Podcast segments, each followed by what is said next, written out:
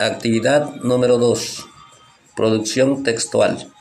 Integrantes del equipo: Yatiqueimo Araujo Márquez, líder Dagoberto Izquierdo Márquez, Raúl Armando Niño Izquierdo. Construyamos cuentos. Los tres servidores. Una vez se encontraron Benilda, el amigo de todos, y el Mamocrum en la oficina.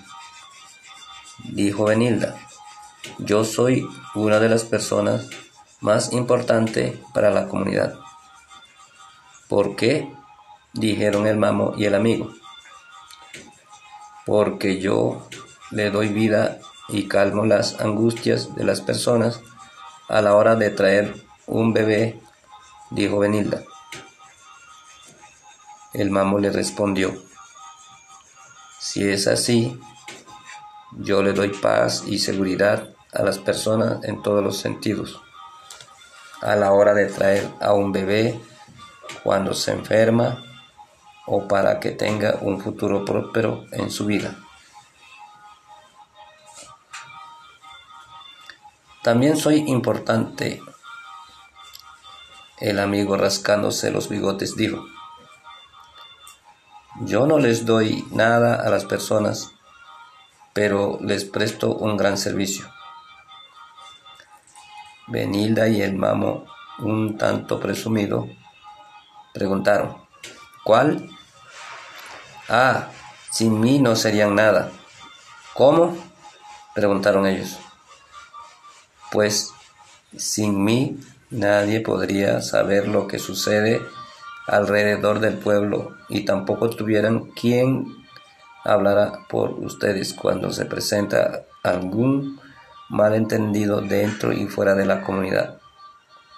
Se acabarían las amistades y las confianzas entre las personas. Benilda y el mamo se quedaron pensativos y dijeron, es verdad, todos tenemos una misión que cumplir. Así para algunos piensen que es insignificante lo que el otro haga.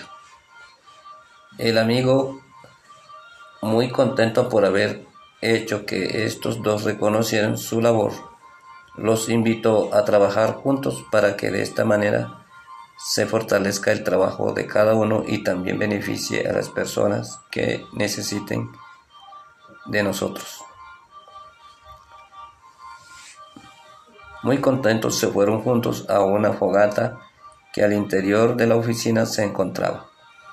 Los dos compañeros le dijeron al mamo, usted que es conocedor de tantos consamos, ¿por qué no nos enseña un poco en cómo fortalecernos para un mejor trabajo en trío y así podamos aprender?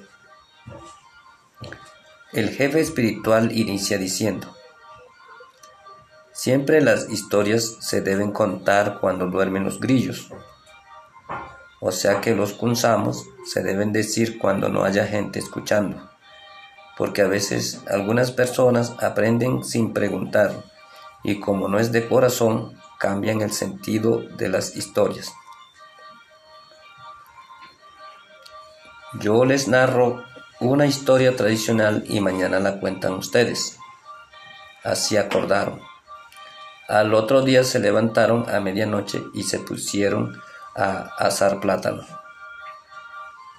Ahora me van a contar la historia que les enseñé.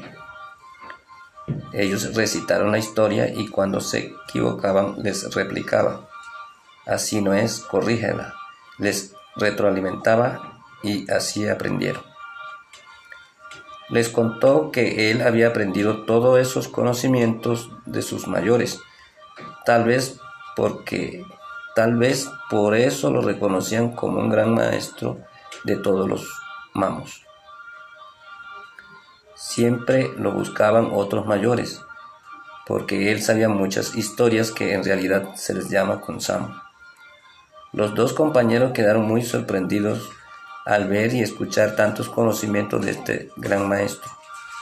Desde ese día reconocieron al Mamo como un máximo orientador, a quien adelante les consultarían todos los propósitos que ellos tuvieran, también para que sus resultados sean positivos y den buenos resultados. Consamo, expresión de la lengua Ican que significa conocimiento.